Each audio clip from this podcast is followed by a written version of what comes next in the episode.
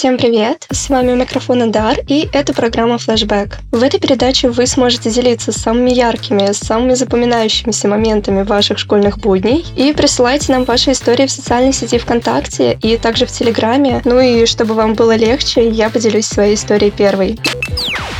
Итак, а, когда я училась в начальной школе, у родителей не было возможности забирать меня сразу после уроков, поэтому я вместе с еще парочкой ребят из нашего класса оставалась в продленке. И однажды нам с подругой надоело просто сидеть в классе, а, надо сказать, там не особо за нами наблюдали, и мы решили поиграть в коллекционеров. А, мы взяли с собой в школу магниты, ну, которые еще трещат очень сильно, если их подбросить, и стали ходить по школе и притягивать ими из э, всех возможных возможных углов всякие скрепочки, гвоздики, ну и тому подобное. А самой ценной находкой считался примагниченный ключ. И мы потом а, а, представляли, что сможем открыть им какой-нибудь сундук с сокровищами, спрятанный в нашей школе. Ну и, разумеется, потом всем найденным сокровищам мы вели учет и надеялись, что в один прекрасный день это помогло бы нам разбогатеть.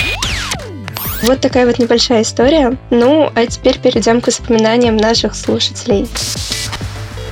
Это был обычный школьный день. Я сидела на обществознании, как вдруг в класс зашел зауч и сказал, что на следующем уроке мы пойдем в библиотеку на какую-то лекцию. Одноклассники кивнули головой и продолжили что-то писать. И вот мы услышали звонок на перемену. Все встали, начали выходить из кабинета, и тут меня кликнула учительница. Мы несколько минут обсуждали мою проверочную работу. А когда закончили, я поняла, что все ушли без меня. Я схватила куртку и со всех ног побежала в районную библиотеку, при этом записывая одноклассникам голосовое сообщение, что «я сейчас буду, не теряйте меня». Пока бежала по улице, понимала, что сильно отстала от класса, потому что никого не видела. И вот я, растерянная, вбегаю в здание библиотеки, поднимаюсь на второй этаж и понимаю, что никого нет.